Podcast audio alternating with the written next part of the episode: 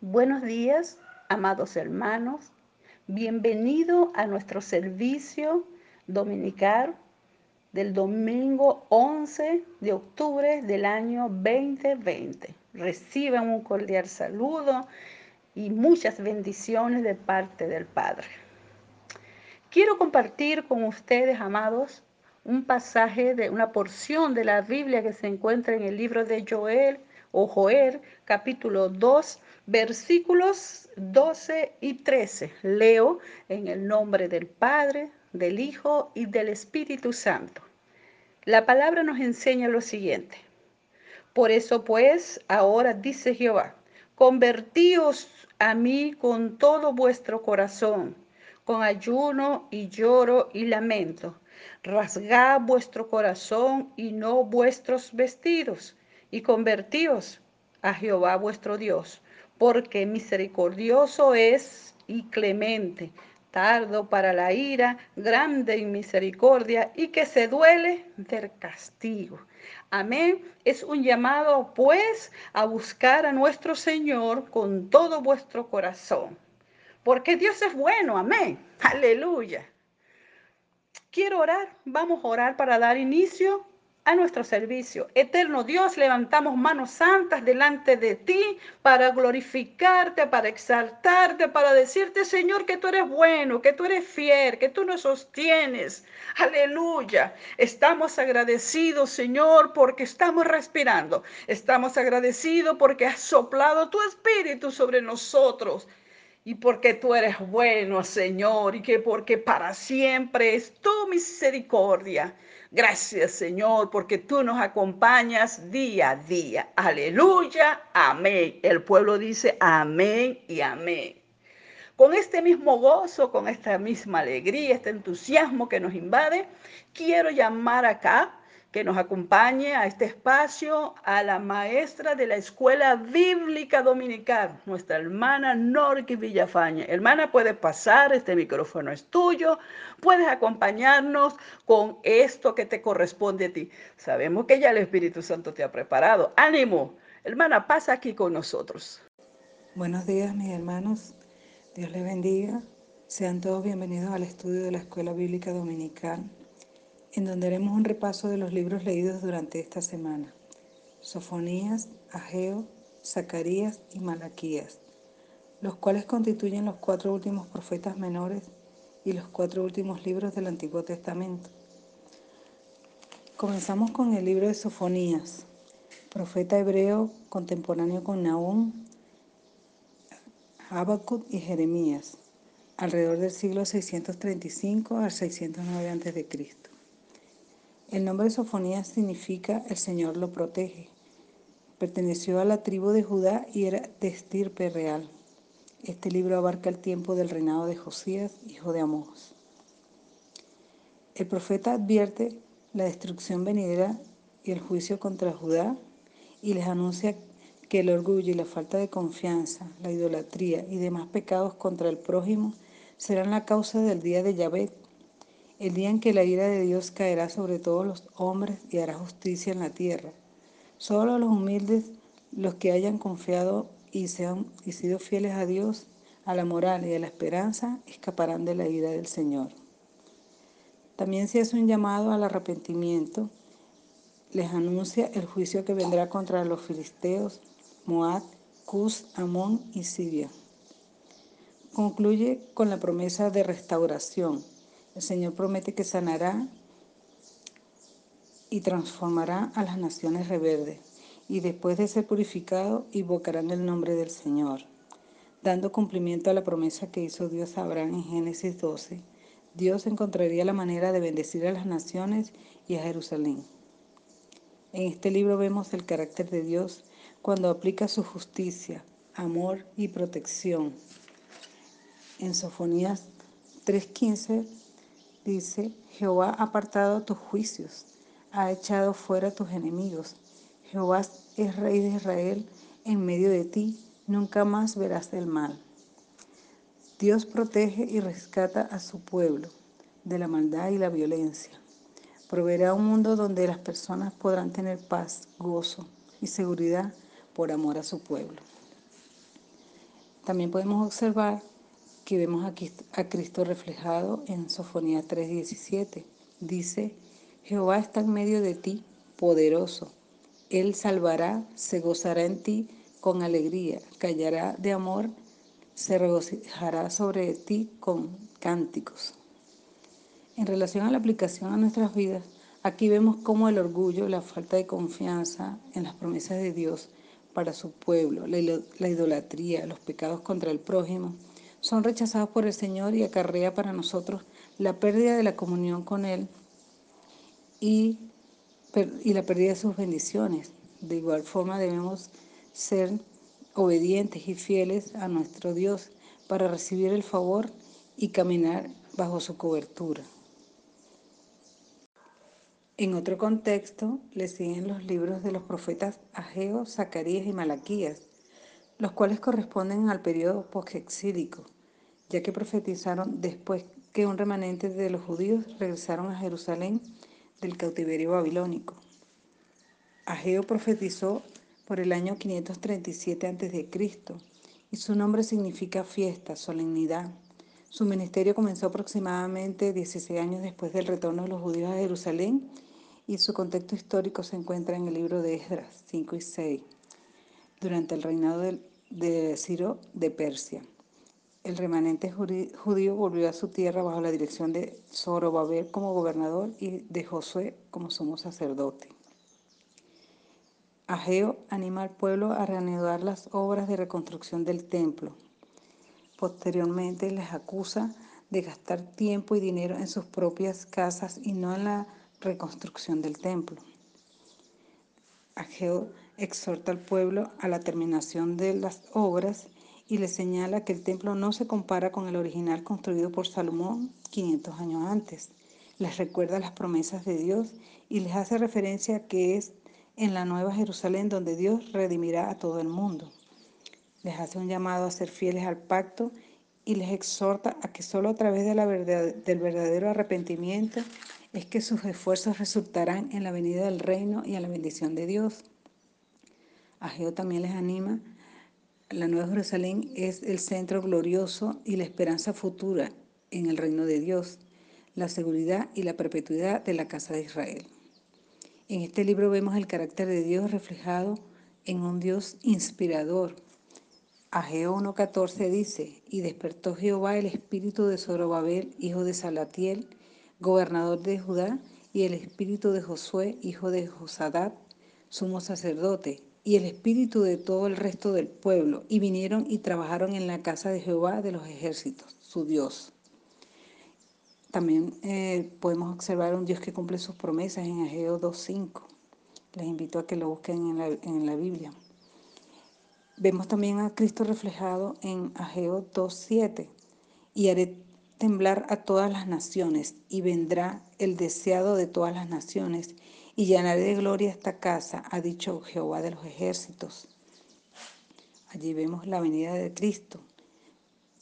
Y también podemos observar en este libro que las enseñanzas y que debemos aplicar a nuestras vidas es creer en la fidelidad de Dios y en sus promesas.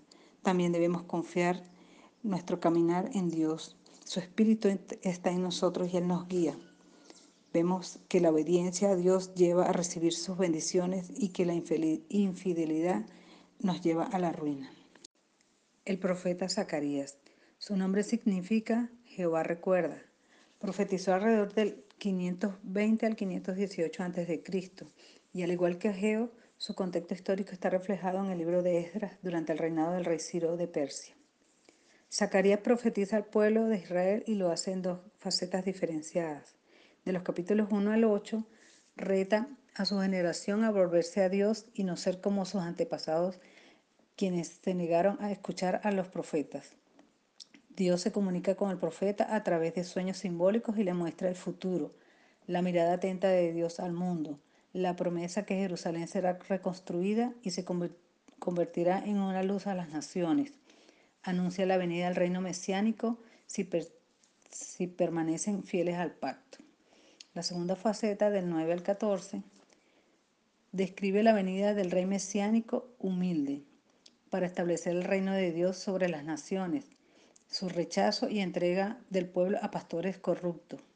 Habla del futuro del reino mesiánico y confrontará y derrotará a la maldad entre las naciones y derramará su espíritu sobre ellos. En el libro, en este libro, vemos el carácter de Dios reflejado en muchos versículos. Eh, en Zacarías 1.16 dice, Por tanto así ha dicho Jehová, yo he vuelto a Jerusalén con misericordia, en ella será edificada mi casa, dice Jehová de los ejércitos, y la plomada será tendida sobre Jerusalén. Allí vemos a un Dios misericordioso. También lo podemos ver en otros versículos, un Dios celoso en Zacarías 1.14, protector en 2.5, un Dios Padre en el 2.8, un Dios justo en el 8.8, entre otros. Es el profeta donde más observamos la venida de Cristo reflejado. En Zacarías 9.9 podemos ver donde dice, alégrate mucho, hija de Sión, da voces de júbilo, hija de Jerusalén. He aquí tu rey vendrá a ti, justo y salvador, humilde y cabalgando sobre un pollino, hijo de asna. Podemos ver también en otros versículos el, el 3.8, parte B, el 6.12, el 8.12 y el 13.1, entre otros. ¿Cómo podemos aplicar esta enseñanza a nuestras vidas? Debemos mirar más allá de todas nuestras circunstancias, a pesar de todo lo que estamos viviendo en lo personal, la situación país y a nivel mundial, para esperar la venida del reino de Dios y motivarnos a la fidelidad en el presente, cumplir sus mandamientos y preceptos, honrarlo con nuestra manera de vivir, nuestro testimonio, para, darle gloria y honra. Concluimos el repaso con el último libro de los profetas menores, Malaquías. Su nombre significa mi mensajero. Profetizó alrededor del 425 a.C. y su contexto histórico lo podemos ver en el libro de Nehemías. Malaquías vivió en la época posterior a la reedificación del templo y la restauración de la adoración, pero vio al pueblo volviéndose a su vieja y pecaminosa forma de vida. El libro consiste en una serie de disputas entre Jehová y los distintos grupos de la comunidad israelita de la época. Dios reprende al pueblo y a los sacerdotes por hacer ofrenda inmunda e indigna y hacer tropezar a muchos en la ley. También repudia los matrimonios mixtos y divorcios. Asegura que el juicio llegará de un mensajero que es el fuego consumidor.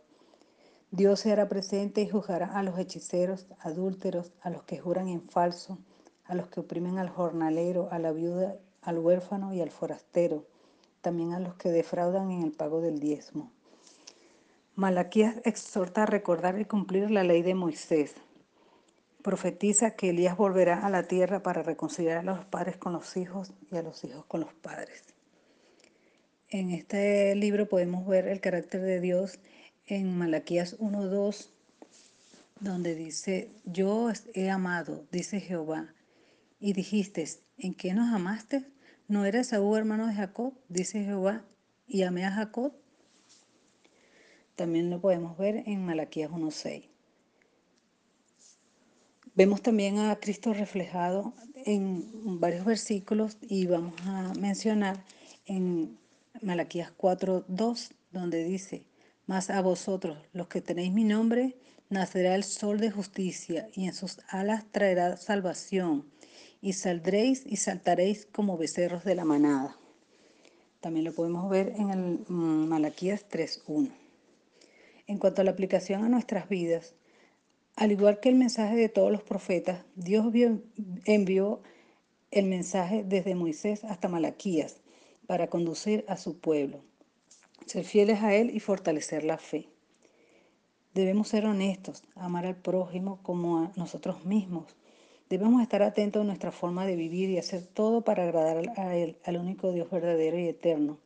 Así como hemos recibido por gracia el regalo de la salvación, ser portadores de las buenas nuevas y llevarlas a toda criatura hasta que Él vuelva. Cristo viene pronto. Muy bien, entonces continuamos en nuestra escuela bíblica dominical. En esta ocasión vamos a estar levantando una oración, vamos a interceder a favor de los misioneros que están haciendo un trabajo espectacular en el campo. Voy a orar de la siguiente manera, en el nombre del Señor. Señor Jesucristo, para este momento te doy gracias porque eres un Padre que protege a cada hombre y a cada mujer que han salido al campo misionero a cumplir con el llamado de ir y llevar el Evangelio. Te damos gracias porque hasta el día de hoy tú los has sostenido hasta el día de hoy, Señor, tú le has librado, tú le has llevado, tú le has provisto para cada una de sus necesidades. Tú le has guardado del lazo del cazador y de la peste destructora.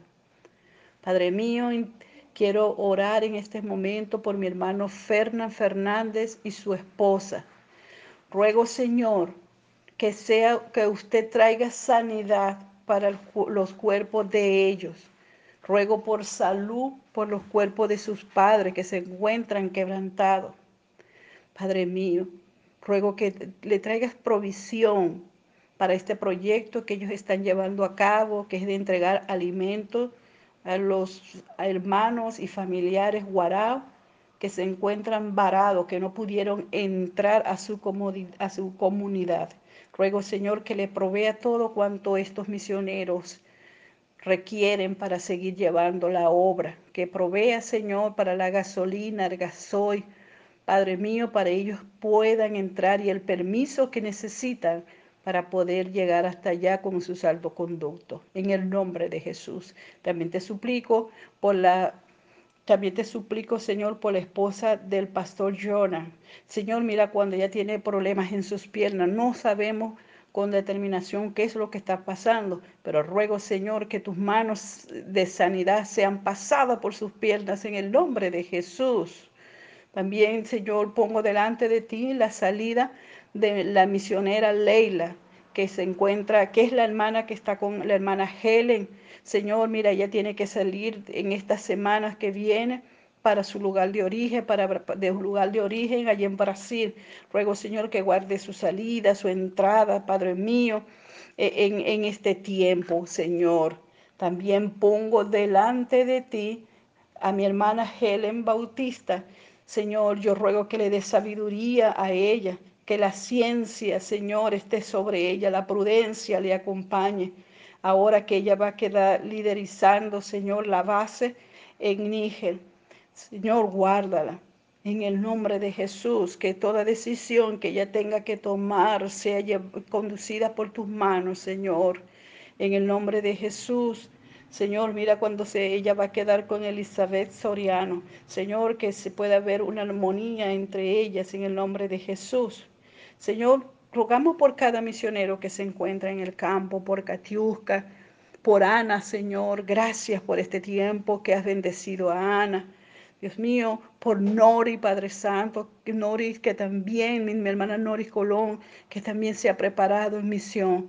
Señor, gracias por este, las personas que ahora mismo se me escapan, Señor, porque es tanto por quien orar, por los familia Aston, Señor.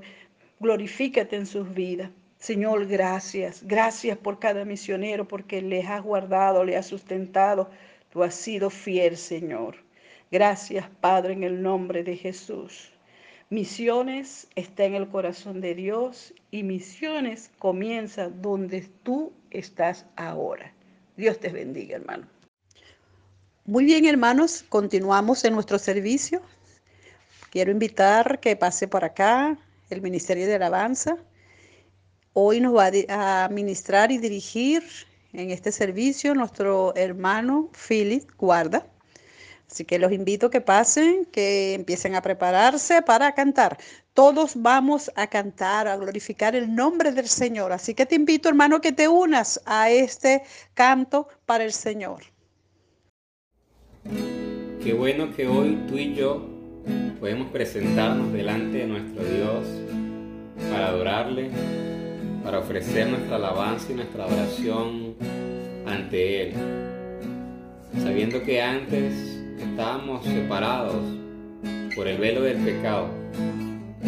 Y Cristo con su sacrificio en la cruz nos dio acceso ante su presencia y hoy podemos rendirnos ante sus pies para adorarle.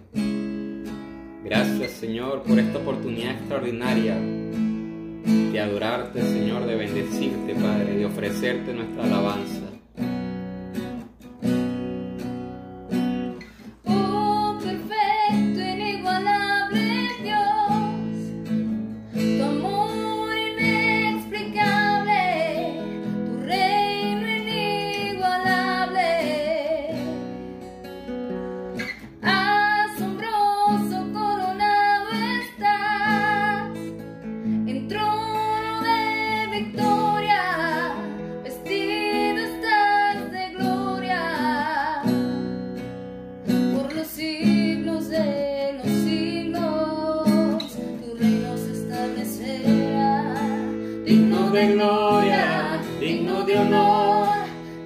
Que el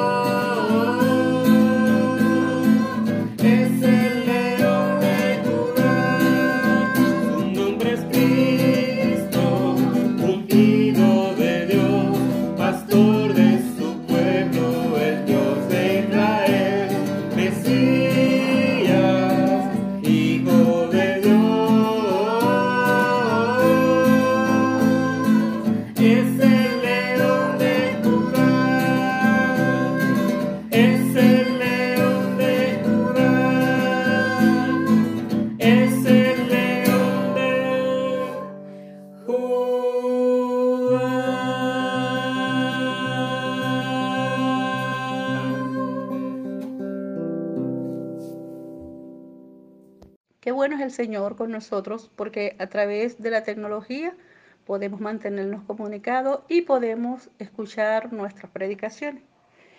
En este momento voy a, invitar que pase hasta acá a nuestro hermano que, predicador que nos trae la prédica de este día. Vamos a recibirlo, pasa hermano, el micrófono es tuyo y que el Señor te dirija. Yo sé que te has preparado para este tiempo, pero que el Señor te dirija y que esta palabra que, o esta enseñanza llegue a cada corazón según sea la voluntad del Señor. Pasa por aquí, hermano. Eres bienvenido. Hola, buenos días, mis hermanos. Dios les bendiga. Les habla el pastor José Francisco Álvarez, que junto al pastor Luis Acosta le servimos en Iglesia La Casa de mi Padre. Quiero compartir con ustedes un tema titulado Cansancio de Dios. Y el objetivo es parecernos más a Cristo en el trato con nuestros hermanos. Le invito a abrir sus Biblias en el texto áureo Mateo capítulo 5 versos 21 al 26. Dice la palabra del Señor. Oíste que fue dicho a los antiguos, no matarás, y cualquiera que matare será culpable de juicio. Pero yo os digo que cualquiera que se enoje contra su hermano será culpable de juicio, y cualquiera que diga necio a su hermano será culpable ante el concilio. Y cualquiera que diga fatuo quedará expuesto al infierno de fuego. Por tanto, si traes tu ofrenda al altar y allí te acuerdas de que tu hermano tiene algo contra ti, deja allí tu ofrenda delante del altar y anda, reconcíliate primero con tu hermano y entonces ven y presenta tu ofrenda. Ponte de acuerdo con tu adversario pronto, entre tanto que estés, estás con él en el camino. No sea que el adversario te entregue al juez y el juez al alguacil y seas echado en la cárcel. De cierto te digo que no saldrás de allí hasta que pagues el último cuadrante. Amén. Vamos a desarrollar tres puntos importantes del texto que acabamos de leer. El primero es una comparación entre lo que fue antes y cómo es ahora. El segundo punto es consecuencias de no cambiar. Y el tercero, cómo solucionar el problema. Vamos con el primer punto. Comparación de cómo fue antes y cómo es ahora.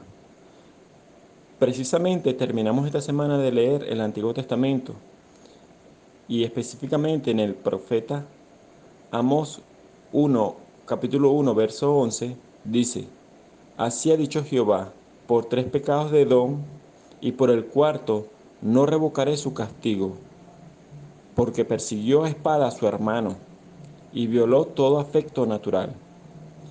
Y en su furor le ha robado siempre y perpetuamente ha guardado el rencor. También en otro libro, el profeta Abdías se encarga de hablarles a Edom y los confronta por su soberbia y confianza en sí mismo de que estáis seguros de sus riquezas y en su fortaleza, en la roca y en los aliados que tenían. En Joel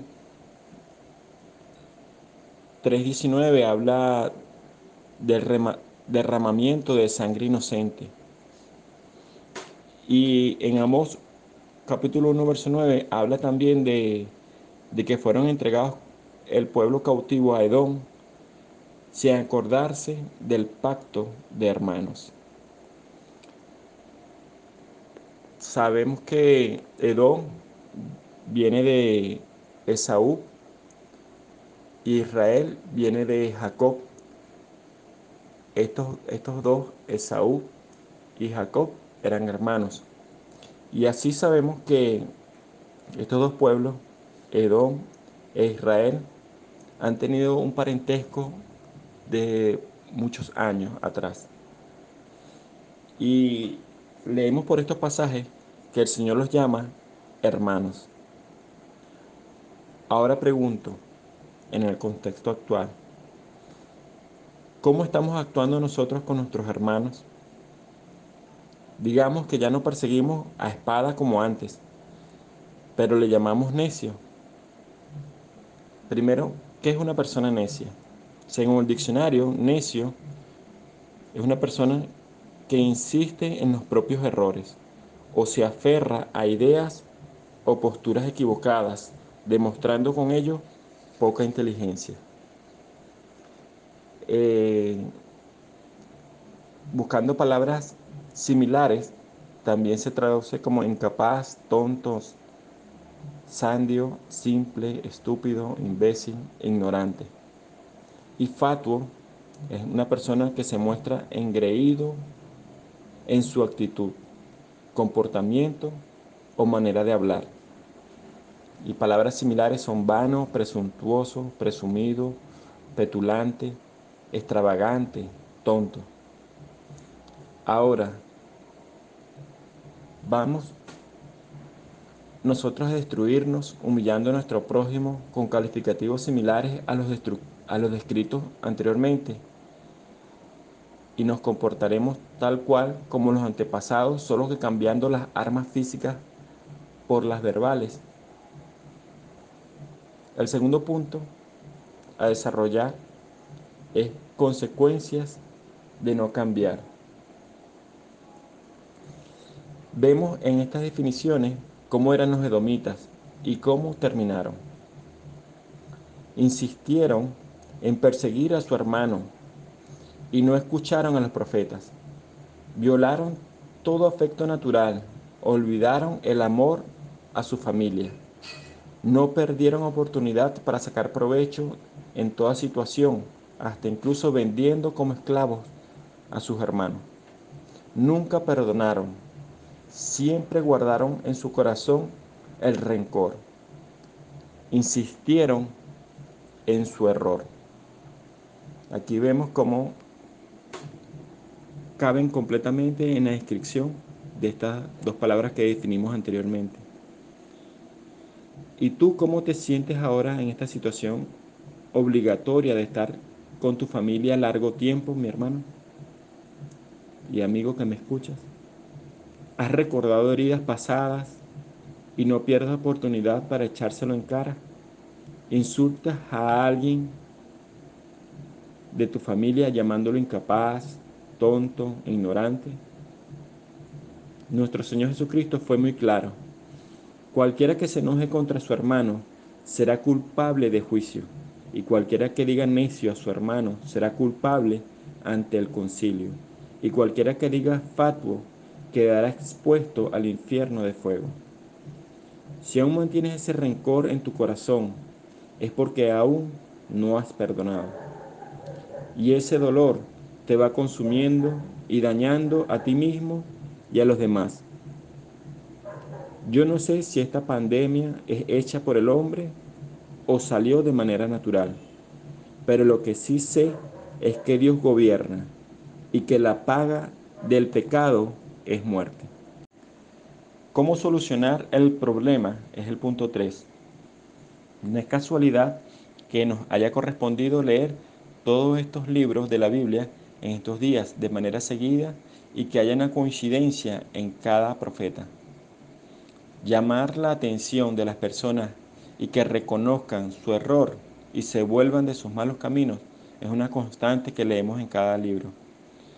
Porque tú eres un Dios clemente y compasivo, lento para la ira y rico en misericordia, y que te arrepientes del mal con que amenazas, está escrito en Jonás capítulo 4, verso 2, la segunda parte. La palabra de Dios nos muestra qué debemos hacer. Por ejemplo, en Miqueas capítulo 6, verso 8, dice la palabra, Él te ha declarado, oh hombre, lo que es bueno.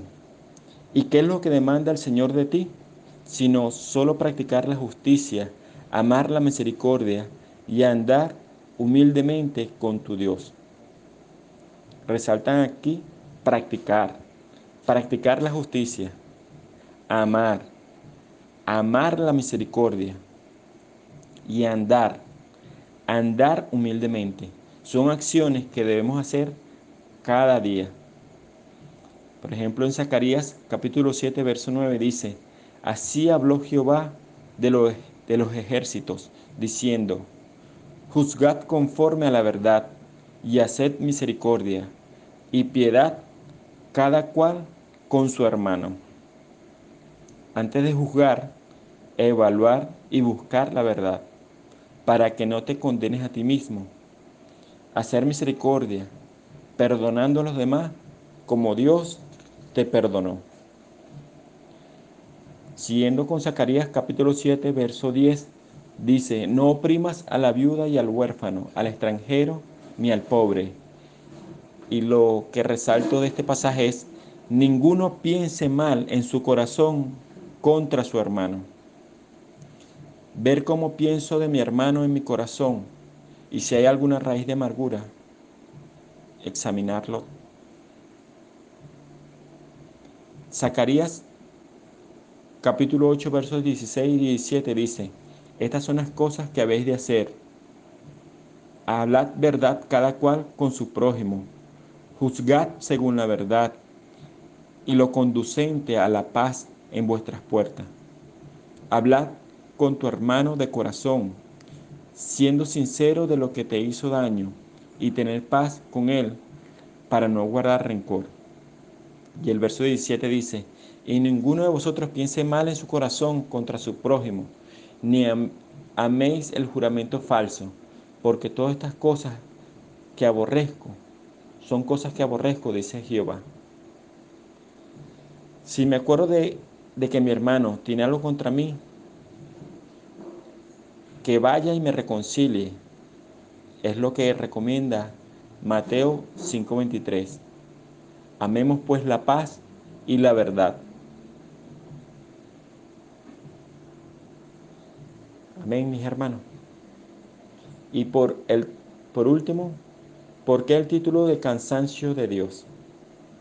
Si nos vamos a Malaquías capítulo 2, verso 17 dice, habéis hecho cansar a Jehová con vuestras palabras y decís, ¿en qué hemos cansado? ¿En qué le hemos cansado?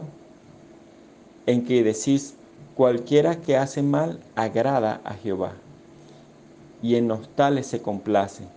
Y si no, ¿dónde está el Dios de justicia? El cansancio, mis hermanos, es porque no esperamos la justicia de Dios. Queremos cambiar a las personas a nuestra manera. No seamos desleales con nuestra familia. Dios no se agrada de las personas que hacen mal. Ante todo, tened entre vosotros ferviente amor porque el amor cubrirá multitud de pecados. Eso lo leemos en 1 Pedro 4.8. Y siguiendo con Malaquías capítulo 2, verso 10, dice, ¿no tenemos todos un mismo Padre? ¿No nos ha creado un mismo Dios? ¿Por qué pues nos portamos deslealmente el uno contra el otro, profanando el pacto de nuestros padres? Y Malaquías capítulo 2, verso 12 dice, Jehová cortará de las tiendas de Jacob al hombre que hiciere esto, al que vela y al que responde, y al que ofrece ofrenda a Jehová de los ejércitos. Tanto en Malaquías como en Mateo, en ambos eventos ocurre, ocurre en medio de la ofrenda a Dios. Y Dios prefiere antes que tu ofrenda a que ames a tu prójimo como a ti mismo, que perdones, que te reconcilies, que no seas que no seamos desleales. Y voy terminando con Mateo capítulo 6, verso 14 dice, porque si perdonáis a los hombres sus ofensas, ofensas, os perdonará también a vosotros vuestro Padre celestial. Mas si no perdonáis a los hombres sus ofensas, tampoco vuestro Padre os perdonará vuestras ofensas. Confesad vuestras ofensas unos a otros y orad unos por otros, para que seáis sanados. La oración eficaz del justo puede mucho. Oremos, mis hermanos, por nuestra familia, para que le resplandezca la luz de Cristo. Te han ofendido, te han dañado, ve, Pide perdón y perdona.